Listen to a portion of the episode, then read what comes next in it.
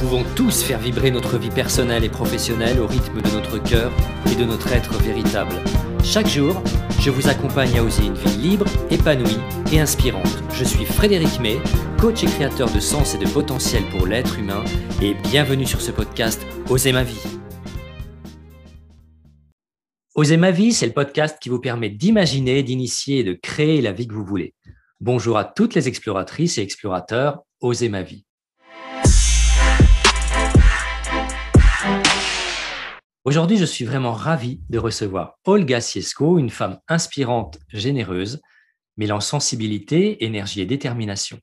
Elle a su oser faire des choix à plusieurs moments de sa vie personnelle et professionnelle. Elle est une experte dans son domaine, le langage du corps et le pouvoir des gestes.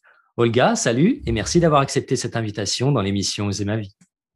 Salut Fred, merci de m'avoir invité. Je suis très heureuse euh, d'être là avec toi. Eh bien, le plaisir est partagé. Et Olga, si tu le veux bien, je vais te présenter en quelques mots.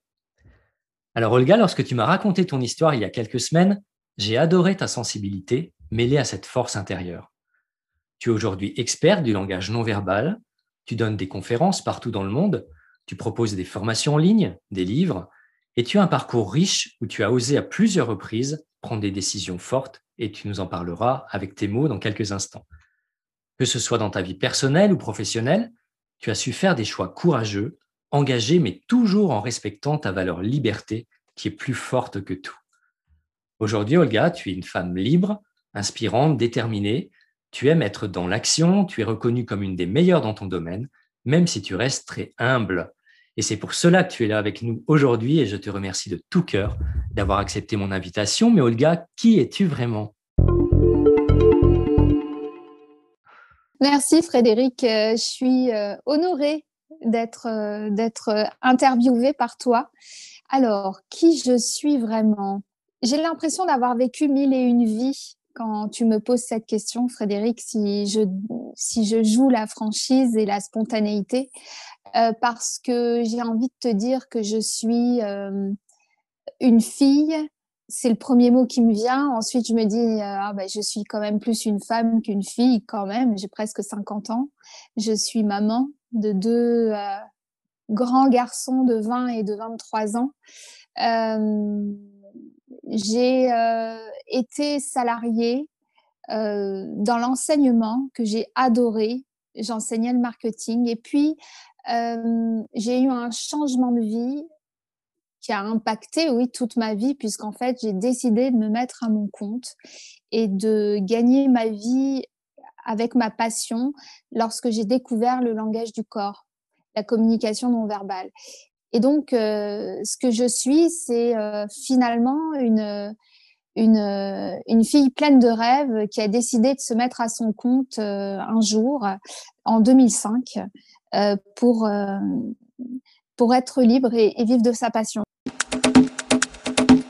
Alors, Olga, est-ce que tu penses que ton enfance te prédestinait à suivre la voie de ta passion du langage non verbal? Euh, Est-ce que mon enfance me prédestinait euh, Oui et non.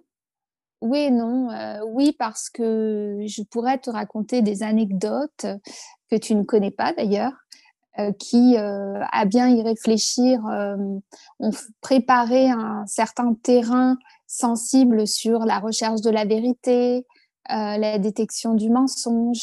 Euh, j'ai eu l'impression de grandir avec des secrets de famille. J'ai jamais connu mon grand-père. Euh, j'ai toujours eu l'impression. Des fois, je me demandais. J'ai jamais connu l'identité de mon grand-père, du père de ma mère. Et ça m'a. Même aujourd'hui, ça me travaille. Je me demande qui est mon grand-père. Enfin, voilà. Donc, j'ai grandi avec ce secret. Des fois, je me disais que j'étais peut-être une princesse. je m'inventais des films, c'est le cas de le dire. Euh, mais ça m'a travaillé de pas savoir. Ensuite, euh, j'ai eu quelques histoires familiales comme ça où j'ai découvert qu'on pouvait me mentir, que mes parents pouvaient me mentir. En conférence, tu sais, je raconte une anecdote, l'anecdote du Père Noël qui est vraiment véridique, qui est celle que j'ai découvert que le Père Noël n'existait pas. Euh, enfin, le jour où j'ai découvert que le Père Noël n'existait pas, euh, j'ai été plus traumatisée par le fait que c'était mes parents qui m'avaient menti que par le fait que le Père Noël n'existait pas. Et ça m'a beaucoup travaillé parce qu'ils étaient censés quand même me protéger, ne pas me mentir. Et moi, je suis. c'est un petit peu, ça peut paraître naïf à l'extérieur, mais en tout cas, moi, ça m'a, ça m'a impacté. Et après, je me suis toujours demandé si je pouvais faire confiance dans la parole qui m'était donnée. Et donc, dans ce sens, je me demande si ce, cette façon dont j'ai filtré mon expérience d'enfant n'a pas préparé le terrain à l'envie de, découvrir les choses, de savoir au-delà des mots la vérité. Et puis, euh, et puis pas, j'étais pas prédestinée à être entrepreneur dans le sens où euh, j'ai euh, une maman qui a beaucoup marqué, je pense, qui a un tempérament fort par rapport à mon père. Et elle est très extravertie, mon père est plutôt introverti, donc voilà, elle, prend plus de place, on va dire, extérieurement. Et, et, j'ai l'impression que mes parents qui sont immigrés, espagnol, euh, eh bien, euh, ils ont un côté euh, un peu petit. C'est-à-dire que c'est comme si, sans vouloir me le dire, ils m'avaient inspiré le fait que la vie était difficile, que gagner sa vie, c'était difficile, qu'il fallait toujours ramer, et que finalement, on n'explosait jamais. Je ne sais pas si tu vois ce que je veux dire par là. Et du coup, euh, euh, j'avais une scolarité médiocre, j'avais du mal à faire mes devoirs. Euh, ma mère me disait toujours qu'elle n'avait pas fait d'études, qu'elle avait donc elle pouvait pas beaucoup m'aider. Enfin bref, c'était la galère. Et donc, j'ai pas l'impression que j'étais prédestinée à être à, vivre une vie libre, aisée d'une certaine manière, parce que à bien y réfléchir, j'ai l'impression que même s'il m'aime énormément, il y a beaucoup d'amour et en même temps, sans le vouloir, un certain enfermement. Je comprends. C'est vrai que les, schémas parentaux, ça nous colle à la peau. il faut beaucoup de courage à un moment donné pour, euh, pour se lancer et, prendre sa voie. C'est ce que tu as fait en devenant entrepreneur, notamment. C'est pas facile quand on a ce schéma parental hein, du, voilà, d'une famille ou qui pense que oui, je suis la première. La vie est un combat, c'est dur, faut travailler dur pour réussir. Ça, met un sacré poids sur les épaules finalement. Euh, bah, disons que l'entrepreneuriat, c'est pas du tout un schéma familial. Euh, je crois que dans ma famille, des deux côtés, sur plusieurs générations, en fait, il n'y a jamais eu un seul entrepreneur. Sauf peut-être Sauf peut-être, c'est même certain, la seule chose que je sais de mon grand-père, que je ne connais pas, enfin, qui est certainement décédé, euh, et qu'il était entrepreneur. D'accord. Drôle, je, viens de mettre la main dessus avec toi. Et alors, comment on arrive à un moment à cette passion qu'est le langage non verbal? Comment tu es tombé sur le langage non verbal? Parce que ça court pas les rues quand même. Ah, c'est une histoire euh, dingue. Euh, j'ai un collègue, euh, puisque donc j'étais prof, j'ai un collègue qui, en salle de, pause, me dit Olga, tu dois lire ce livre qui s'appelle Séduire. Il va beaucoup te plaire. Et il est très intelligent, etc. c'est voilà, c'est un livre sérieux sur la séduction, mais la séduction dans un sens large. Et puis, je, suis son conseil. Je vais à la FNAC avant de partir en vacances d'été. Et puis, je, recherche ce livre qui s'appelle donc Séduire. Et je, le trouve. Et à côté de ce livre, il y a un autre livre qui s'appelle euh, Les codes inconscients de la séduction de Philippe Turchet, qui est un Français qui vit au Canada et euh, qui euh, a développé une discipline sur la lecture du langage corporel. Et donc, je, trouve que ce livre n'est pas très épais, qu'il est plein d'illustrations et qu'il est parfait pour passer l'été. Et, euh, et quand je lis ce livre à la plage, eh bien, c'est un choc. C'est un électrochoc véritablement parce que je me, je, me vois encore regarder le ciel, poser le livre sur mes genoux et me dire, euh, c'est exactement ce que je veux faire. Et je ne peux pas te dire pourquoi, mais c'est euh, ça t'envahit euh, à 300%. C'est-à-dire qu'en fait, à partir de là, euh, c'était impossible que je ne me forme pas. Et donc, je me suis formée en Suisse. c'est pour ça que j'ai été une des premières Françaises à être diplômée de, cette discipline. Ok, excellent. Et puis alors, sur ce parcours professionnel, donc je pense qu'après, tu es devenu entrepreneur, c'est ça? Oui. Et tu oses accepter une mission de formatrice pour le Centre national de la police judiciaire? Ah oui. Comment, as-tu vécu cette expérience et qu'as-tu transmis à tous ces enquêteurs? Alors, euh, en fait, euh, j'avais à peine euh, terminé, j'étais en fin de formation, que je cherchais déjà du travail. De toute façon, dès le départ, j'avais l'impression que j'étais apte à travailler tellement que j'étais passionnée. Donc, moi, je frappais à toutes les portes. Et en frappant à toutes les portes, j'ai eu l'opportunité d'être mise en relation avec le Centre national de formation de la police judiciaire, donc qui est le CNFPJ, on va l'appeler, ce sera plus simple. Et il se trouve que le CNFPJ, il n'y en a que un en France. Il était, il est toujours d'ailleurs, je crois, à Fontainebleau. Et moi, je, vivais à 80 km de Fontainebleau. Donc, autant te dire que à l'échelle de la France, bah, je trouvais, je me sentais chanceuse d'être près de, cette opportunité. Et puis, euh, on m'a euh, accueilli pour un entretien euh, pour faire connaissance. Et cet entretien s'est prolongé pendant cinq heures, où, avec mon ordinateur et mes notes, de manière vraiment très spontanée, naïve, presque très simple, j'ai montré beaucoup de choses que je savais faire. Euh, quand je dis que je savais faire, plutôt que j'avais appris euh, ce que je comprenais du langage corporel, ce que j'avais envie de transmettre. Et je, me souviens que la porte s'est ouverte lorsque j'ai dit que je ne savais pas tout, mais que ce que je savais, je pouvais le transmettre et que euh, j'étais désireuse vraiment de me rendre utile. Et à ce moment-là, on, m'a euh, confié euh, des journées de formation à des enquêteurs dans les sources humaines du renseignement et dans les auditions de mineurs. Euh, et ce que ça m'a apporté, c'est beaucoup d'humilité parce que j'ai visionné énormément de vidéos de leur registre à eux, en fait, des vidéos que je n'ai pas le droit d'utiliser pour moi, donc je visionnais sur place. Euh, je me suis confrontée à des fois euh, beaucoup de difficultés où je voyais que je ne pouvais pas résoudre certaines choses de par euh, uniquement mon œil et mon observation. Et, que finalement, le langage du corps, c'est un tout, en fait. C'est tu, tu participes, c'est une corde supplémentaire à ton arc, c'est comme l'écoute, mais ça ne suffit pas tout seul, ça doit s'accompagner. Et puis parfois, il faut savoir dire qu'on ne sait pas ou qu'on ne peut pas.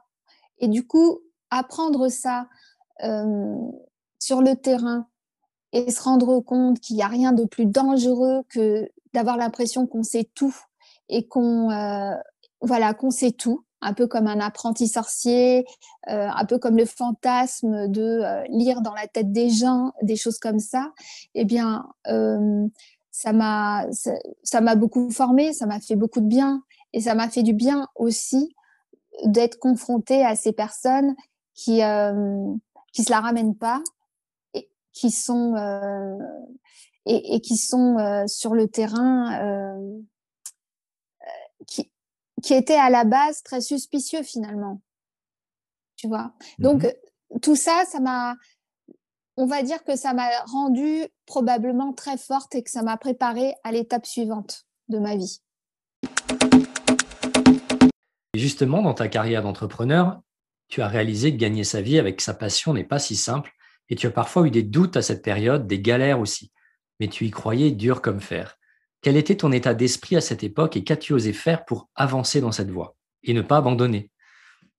Alors, euh, effectivement, euh, c'est vrai que le, revers de la médaille, lorsque j'ai travaillé au CNFPJ, euh, c'est que j'étais payée à 11 euros de l'heure sur facture euh, avec 20 mois de délai.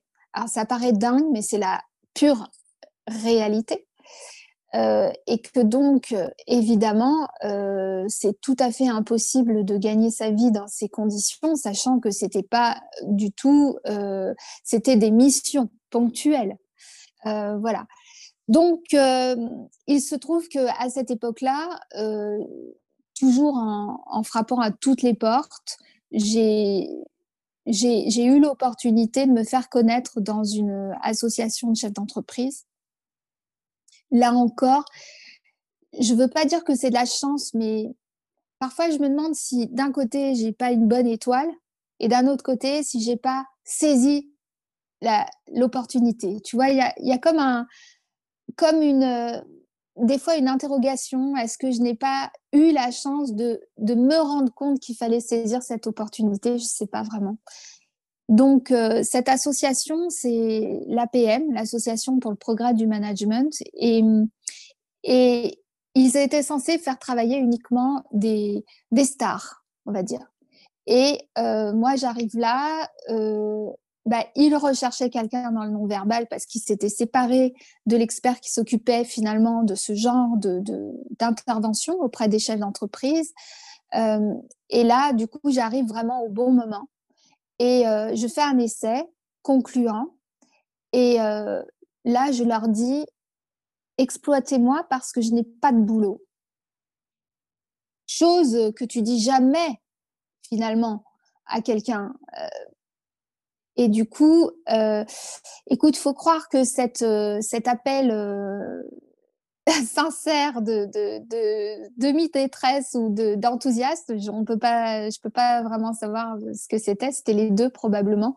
Eh bien, en fait, ça a beaucoup touché les, personnes qui programmaient les experts et elles m'ont rempli mon agenda sur un an d'avance avec plusieurs interventions par mois euh, ce qui m'a permis de passer de 300 euros par mois à plus de 4000 euros par mois euh, pendant euh, cinq ans. Excellent. Et donc, et de ne côtoyer que des chefs d'entreprise en formation. Donc, en fait, l'histoire, elle est plutôt jolie à ce moment-là.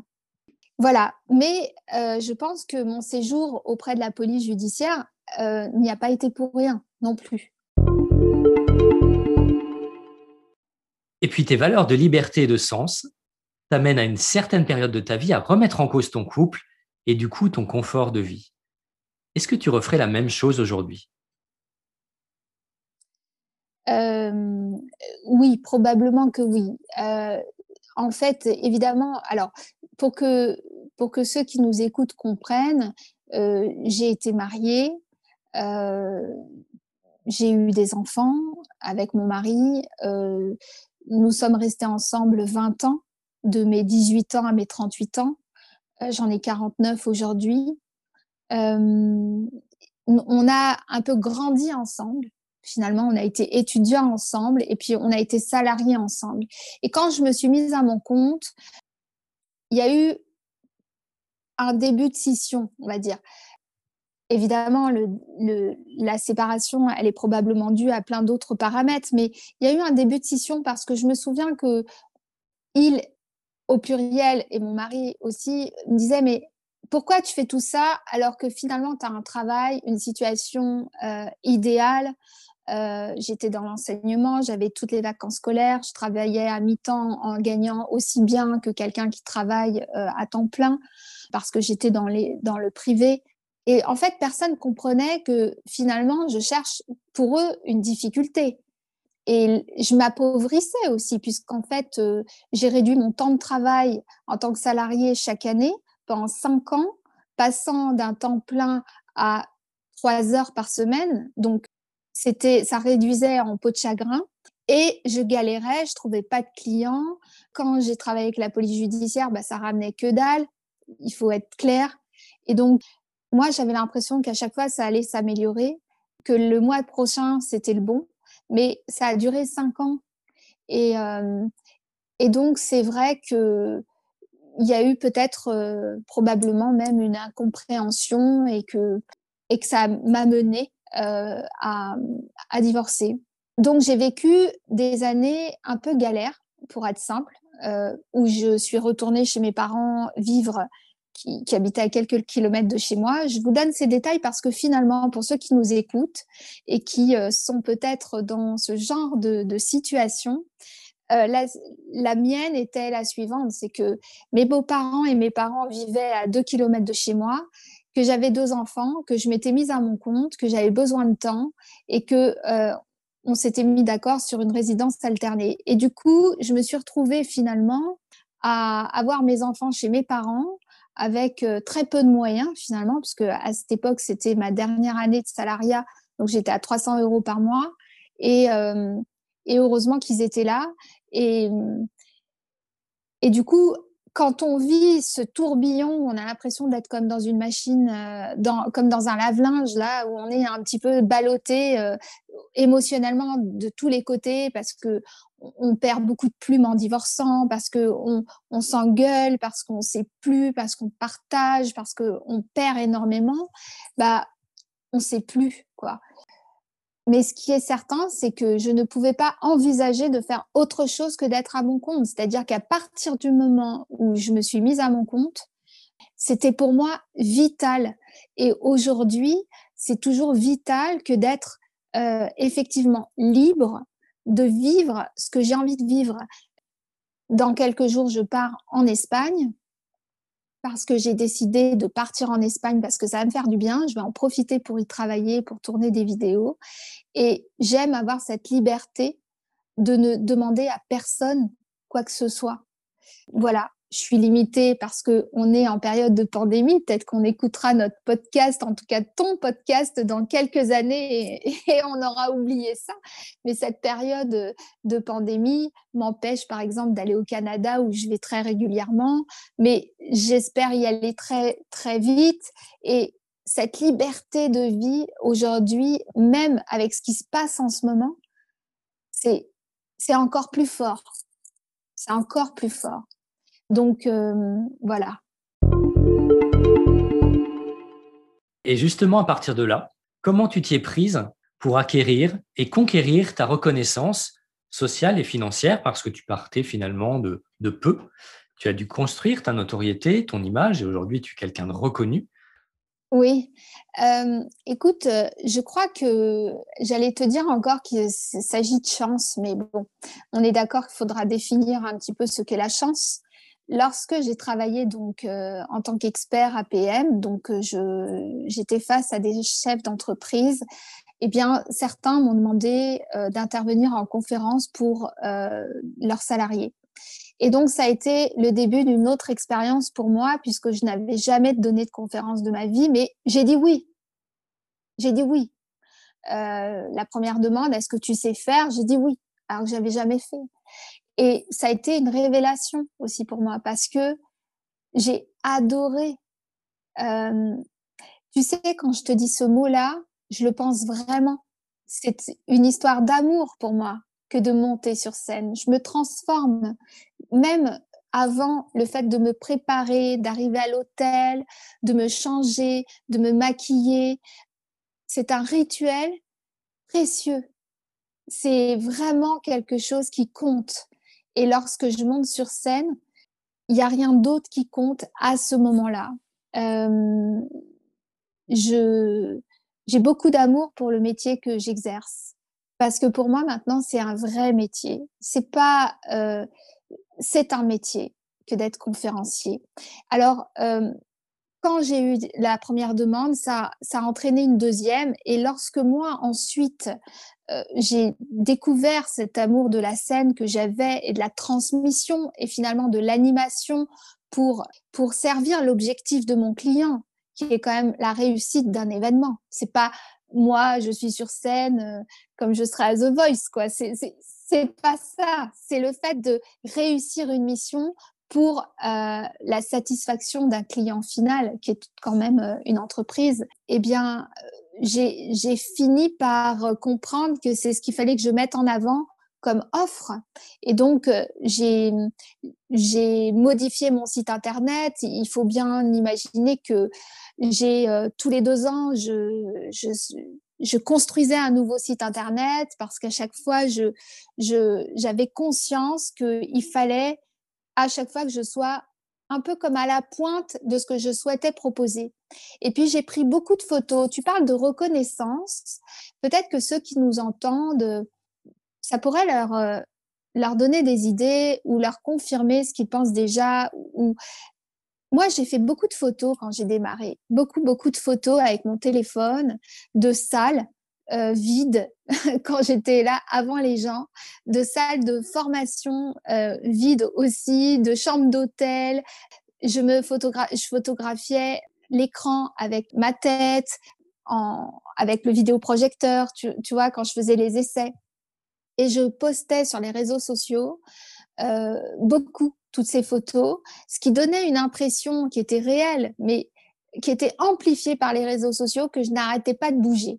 Alors c'est vrai que je n'arrêtais pas, mais je me suis rendu compte que les réseaux sociaux avaient un pouvoir de démultiplier l'image que les gens avaient de toi. C'est comme c'est une, ampoule grossissante, quoi.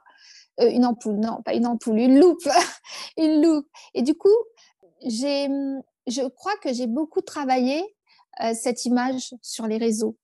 Voilà, l'année avant la, la, pandémie, j'avais, j'avais décidé et j'ai fait quelques photos comme ça pour les réseaux d'ailleurs, et puis j'en ai repris sur mon site. Un truc que j'osais jamais faire, par exemple, à la fin des conférences, moi, à chaque fois, à la fin de mes conférences, il y a plein, plein de gens qui m'applaudissent. Et moi, je faisais tout le temps des photos de salles vides. Et j'ai osé un jour en me disant, voilà, ça va être un, mon challenge. Je vais demander aux gens de, de me photographier avec eux. Et donc, je me photographiais en selfie avec les gens dans la salle. Les gens étaient ravis de jouer le jeu et je me disais, bah voilà une preuve supplémentaire que je suis sur le terrain, mais vraiment encore plus pour de vrai. C'est comme si on, amplifiait l'expérience, quoi. Et pour moi, je, et moi, je crois que c'est primordial pour euh, mes futurs clients de se rendre compte que euh, les gens ont la banane, que ça se passe bien, que ce, ils sont satisfaits, demander des, des témoignages, euh, pas systématiquement, mais parfois, et, et, les mettre sur le site, alimenter. Et, et quand on me demande, bah voilà, j'ai un site, enfin centré sur mon expérience de, de conférencière où je donne un tas de preuves de mon expérience. Ouais, tu vois, c'est mmh. et c'est comme ça qu'avec les années, la reconnaissance s'est faite. Oui, je comprends tout à fait, mais tu as raison hein, sur euh, la notion de preuve sociale aujourd'hui. La preuve sociale, elle est indispensable. Les personnes ont besoin de cette preuve sociale, ont besoin de te connaître avant de te voir. Oui, j'ai vu tes preuves sociales sur ton site et c'est vrai que ça donne envie, ça donne envie de voir en vrai ce qui se passe. Et justement, tu vas me dire, mais c'est quoi alors une conférence d'Olga Siesko Comment on y arrive et comment on en ressort? La question que tu me poses euh, pourrait avoir plusieurs réponses parce que il y a les clients qui sont des entreprises et parfois, enfin rarement, mais des, conférences publiques où les clients sont finalement euh, des personnes individuelles qui achètent leur place. 99% euh, de mes conférences sont des conférences d'entreprise on, vient en conférence avec curiosité pour découvrir un thème qu'on croit connaître, parce que la gestuelle, on a tous entendu parler de, des gestes. On se sent euh, finalement, euh, au fur et à mesure de la conférence, on, découvre un tas de gestes du quotidien qui interpellent et on, on découvre que tout ça est, somme toute, assez logique, que c'est beaucoup de bon sens et qu'il y a des idées reçues qui finalement euh, sont balayés, qui n'a a pas lieu et qui brouillaient un peu le message. Et on en ressort avec beaucoup de... Les gens disent que ça leur fait du bien. Alors pourquoi? Parce que quand je parle du langage corporel, je leur explique aussi que le langage du corps va être connecté avec ton, évidemment, ton émotion et ton mental. Et après m'être intéressée à, la détection du mensonge, euh, parce que ça a été un thème très important pour moi en début de parcours, on va dire, j'ai découvert que en faisant attention à tes postures, tu pouvais améliorer euh, ton état d'esprit. Et que euh, dans la vie qu'on a, on a tous euh, parfois des failles, des timidités, on n'ose pas, on se sent pas beau, on se sent trop gros, on se sent stressé par certaines choses. Parfois, on se critique nous-mêmes, on est nos propres critiques les, plus, les plus forts. On s'empêche de rêver, etc. Et il se trouve qu'il y a des études qui ont démontré que si tu fais attention à tes postures et aux postures qu'adopte ton corps, tu peux les corriger pour les améliorer, leur faire adopter des postures, on va dire, ouvertes, qui vont être plus positives. Et en adoptant ces postures et en essayant le plus possible de les incarner, tu vas pouvoir petit à petit te détacher de ce qui te tire vers le bas. Et ça, c'est le principe, mais je le fais vivre aux gens. C'est-à-dire qu'en fait, après avoir découvert d'une certaine manière que le langage du corps est, tu ne peux pas l'éviter, puisqu'en fait, ton corps est là et, qu'il a et qu'il te dit tout ce que tu ressens et que tu peux le lire et que c'est un alphabet qui est merveilleux et qu'il n'est pas là pour te coincer, mais plutôt pour te guider et être un allié, eh bien, tu peux aussi, parfois, petit à petit, faire en sorte qu'il t'aide à surmonter certaines difficultés, certaines situations stressantes. Et quand tu dis aux gens, ben voilà, que tu le veuilles ou non, si tu souris, si tu ouvres tes épaules, si tu lèves la tête, si tu respires profondément, et si par exemple, même en faisant un effort, tu te laisses bercer par une danse que tu aimes, qui a du rythme, eh bien, tu vas finir automatiquement par sourire de manière plus authentique tu, vois. Donc, je mmh leur fais vivre ça. Du coup, les gens se, se laissent surprendre avec naïveté par des choses qui finalement sont très basiques, mais qu'ils ont oubliées. Et puis, on ne l'a pas vraiment appris finalement. On sait que ça existe, on connaît plein de principes, mais on n'a pas eu un cours de langage du corps à l'école. Non. Euh, souvent, tu sais, par rapport à ce que tu me dis, euh, je dis aux gens, il faut travailler l'intérieur. Ça, peut paraître surprenant, mais en réalité, on ne on doit pas travailler les gestes. En fait, si tu travailles ton état d'esprit, ton mental, le pourquoi du comment, et tu es coach, donc tu es très bien placé pour savoir à quel point c'est important de travailler l'estime de soi, par exemple, eh bien, à ce moment-là, euh, tu vas avoir les bons gestes. Moi, je suis bonne lorsque je lâche prise et que je me laisse aller dans... Alors évidemment, il faut structurer, euh, mais quand je suis impressionnée, le meilleur moyen de, surmonter cette, euh, cette peur serait de me concentrer sur la passion que j'ai de partager euh, ce qui m'anime ou mon savoir.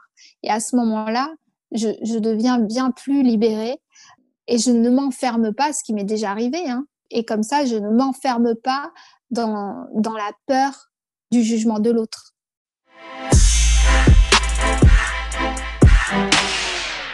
Et d'ailleurs, est-ce que tu aurais un petit truc à donner à tous les auditeurs qui voudraient, par exemple, prendre leur vie en main et se faire plus confiance? Un premier petit pas dans le langage du corps. Un conseil que je pourrais donner, ça pourrait être de s'écouter de s'écouter davantage. C'est-à-dire que parfois, on a une petite voix intérieure qui nous dit non, ne fais pas ça. Ou euh, non, c'est pas bon, c'est pas dans la bonne direction. C'est pas ça que tu as envie de faire. Moi, ça m'est arrivé. Et à chaque fois que je me suis pas écoutée, ça a mal fini. C'est-à-dire que, que tu acceptes ou que tu acceptes pas quelque chose, quelle que soit la direction, il faut être OK avec soi-même. Être tranquille, quoi. Dormir bien. Mais même accepter un boulot à contre-cœur, c'est pas bon. Voilà, il faut vraiment faire ce qu'on ressent, peu importe le temps que ça prend. Ça n'a aucune importance, ça. Du moment qu'on est heureux, ça n'a aucune importance. Excellent. Et c'est ce qui me plaît dans ton état d'esprit, c'est ce culte de l'épanouissement et c'est la volonté à faire des choix qui ont du sens pour toi. Mais où est-ce que tu puisses toute cette force et, et ce recul par rapport aux situations, cette sagesse? Plus j'avance dans l'âge, en tout cas, ce que je peux te dire, c'est que on vit une pandémie depuis un an aujourd'hui qui a euh, quand même euh, perturbé mon écosystème euh, financier au départ parce que toutes les conférences ont été reportées à 2022. Et donc, il faut bien comprendre que ma principale source de revenus initiale, du jour au lendemain, a disparu. Et là, il s'est passé quelque chose d'assez euh, magique. Encore une fois, de la chance ou pas de la chance. Depuis quatre ans, je développais des formations en ligne. Et du jour au lendemain, j'ai vu mon chiffre d'affaires exploser parce qu'il a été multiplié par 6. Ça a l'air de rien comme ça, mais si c'est énorme. Prends ton revenu, tu multiplies par 6, bah, c'est quand même beaucoup. Et, sans rien faire en plus. Et là, euh, aujourd'hui, euh, c'est resté à un niveau très élevé. Je travaille très fort pour maintenir euh, finalement cette présence euh, et, vendre toujours des, formations en ligne, ce qui est un autre métier que la conférence. Et aujourd'hui, je réfléchis à ce que j'ai envie de faire dans ma vie. Et euh, je me rends compte, j'ai un enfant qui est parti vivre définitivement au Canada la semaine dernière, mon fils aîné. J'ai un autre qui vit en France. très clairement, je veux rester libre de mes mouvements. Alors, j'ai plus envie aujourd'hui euh, de me laisser porter par ce qui va arriver, parce que je me rends compte que je maîtrise rien. Je me rends compte que jamais j'aurais pu imaginer ce qui est en train d'arriver. Et du coup, je, me dis, alors, euh, prends ce que tu, ce qu'on t'offre finalement. Je viens d'avoir une entreprise à qui j'ai fait un devis pour la première fois pour une visioconférence. Quand je te dis pour la première fois, c'est-à-dire pour la première fois pour une grosse visioconférence. C'est-à-dire que je ne sais pas encore s'il y aura 500, 1000 ou 1500 personnes, mais c'est le, tu vois, ça va être facturé comme une conférence. C'est très perturbant pour moi, très, très perturbant, parce que faire ça depuis mon salon avec un écran d'ordinateur, je me pose vraiment la question de comment je vais y arriver. C'est presque pour moi irréel. Comment je vais pouvoir avoir la connexion avec ces gens? Je rêverais d'être Tim Robbins avec un écran géant, avec des milliers de têtes. Et là, je me sentirais transportée. Alors que là, je vais vivre ça depuis un... Tu vois euh, Mais il faut que je saisisse cette opportunité parce que c'est une nouvelle, euh, c'est un peu comme une, une nouvelle histoire peut-être. Je ne peux pas savoir à l'avance. en tout cas, j'ai noté une chose que tu as dit. Tu parles de chance, tu as parlé beaucoup de fois de chance. Mais finalement, on a l'impression que tu prépares le terrain pour que la chance te sourie. C'est vrai que la chance sourit plus à ceux qui travaillent, la chance sourit plus à ceux qui s'entraînent. Donc toi, toi, tu as eu le nez fin en créant tes premières formations digitales il y a quelques années où c'était beaucoup moins répandu, peut-être pas dans une forme super moderne, mais tu l'as fait. Donc finalement, aujourd'hui, tu vois, dans une période où, on est en plein essor et toi, tu as beaucoup d'avance sur certains qui sont en train de, rattraper le, train en marche, puisque maintenant, il n'y a plus le choix. pour vivre, il y en a qui ont besoin de ça maintenant et, qui sont sous pression, alors que toi, tu l'avais déjà et aujourd'hui, ça se révèle. Donc finalement, quand tu dis euh, j'ai de la chance, je maîtrise pas, tu maîtrises pas, mais tu as le nez fin quand même. Alors, euh, euh, oui, merci. Euh, oui, c'est vrai. tu as raison. En même temps, je me rends compte en t'écoutant que j'ai toujours travaillé beaucoup. Mais tu sais, on dit que quand tu travailles en faisant quelque chose que tu aimes, tu n'as pas l'impression de travailler. Alors, tu vois, par exemple, depuis cette pandémie, je travaille énormément sur des nouvelles formations que j'avais déjà tournées, mais qui mais qui n'étaient pas formatées pour des pages, parce qu'on parle de pages de vente, de pages de commande, de publicité. Il y a tout un, il y a tout un arsenal informatique à, à, mettre en place.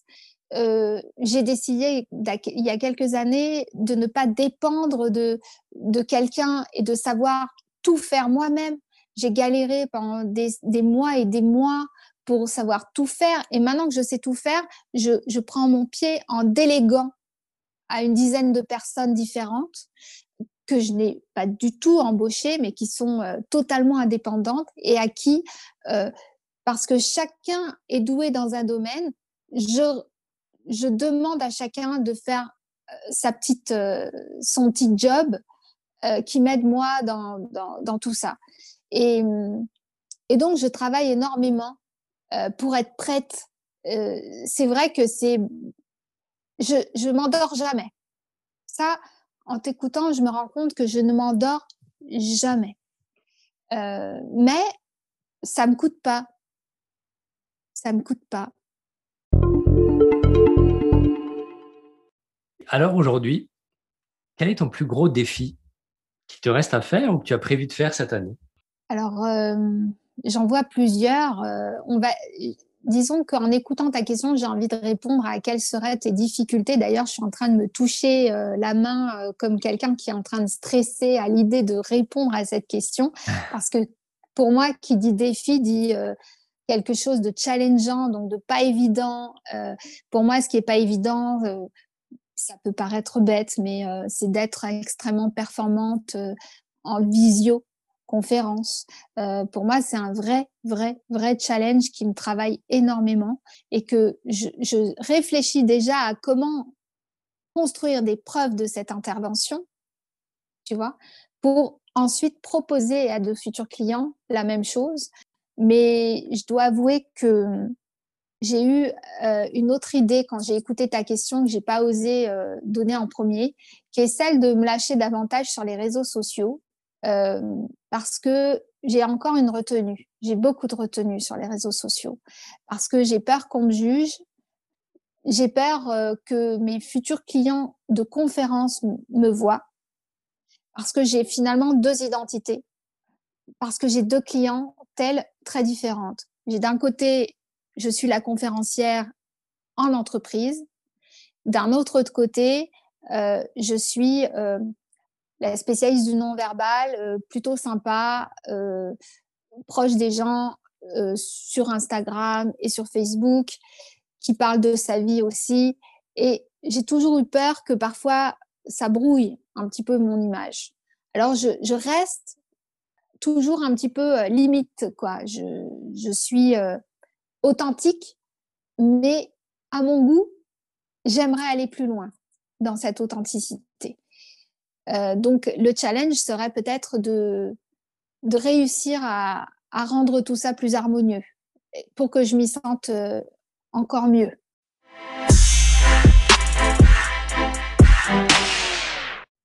Et aujourd'hui, quel conseil pourrais-tu donner à nos auditeurs qui voudraient agir mais qui n'osent pas?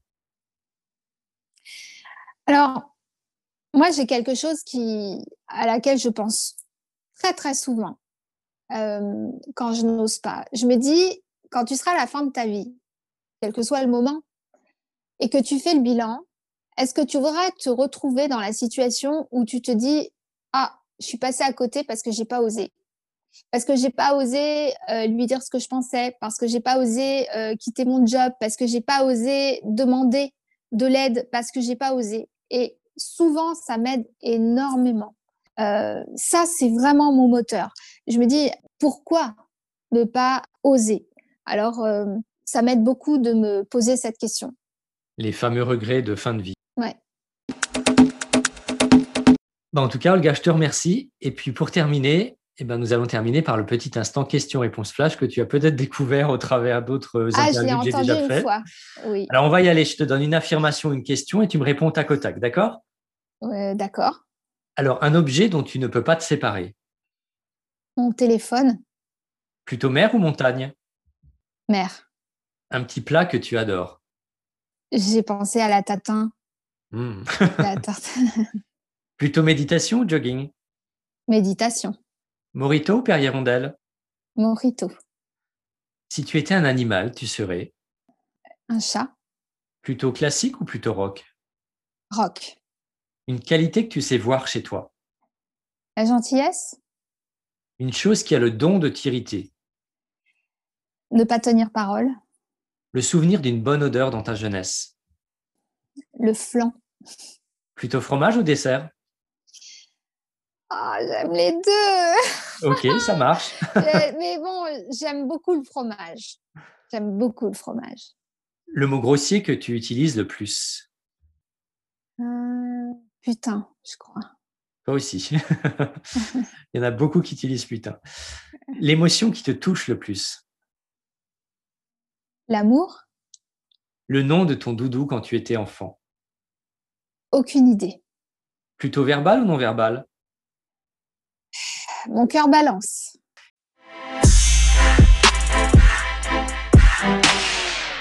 Et pour terminer, je te poserai encore une dernière question. Quels sont tes projets pour cette année? Pouvoir partir euh, au Canada. Ouais. ça voudra dire beaucoup de choses quand je pourrai partir au Canada. Ça voudra dire que on peut enfin se déplacer comme on veut. On a cette liberté. Ça voudra dire que je dois aujourd'hui m'organiser pleinement. Ma vie doit tourner autour de mon bien-être. Aujourd'hui, je le sais. Et donc, un de mes enfants vivant là-bas, je vais tout faire maintenant pour pouvoir aller là-bas le plus souvent possible tout en travaillant. Donc, je ne sais pas encore par quel chemin, mais ça va être mon objectif. Belle résolution. bon, en tout cas, merci Olga pour ta douceur, ton authenticité, ta bonne humeur et ton expertise. Est-ce que tu veux rajouter un mot? Je te remercie de m'avoir interviewé, Frédéric. C'est la première fois que j'accepte euh, ce genre d'interview euh, d'introspection un petit peu, euh, où j'accepte aussi de, de me révéler peut-être un petit peu plus incertaine ou sensible, je ne sais pas comment dire, mais en tout cas, c'est aussi un challenge pour moi que de, d'être là, mais euh, j'ai aimé ton approche. Voilà. Ben, en tout cas, merci pour ta présence. Et retrouvez Olga Siesco sur son site internet, olgaciesco.fr, sa chaîne YouTube qui est très active, j'ai vu ça, sur les réseaux sociaux, Instagram, Facebook, et plongez-vous dans ses livres, dans ses formations, c'est passionnant.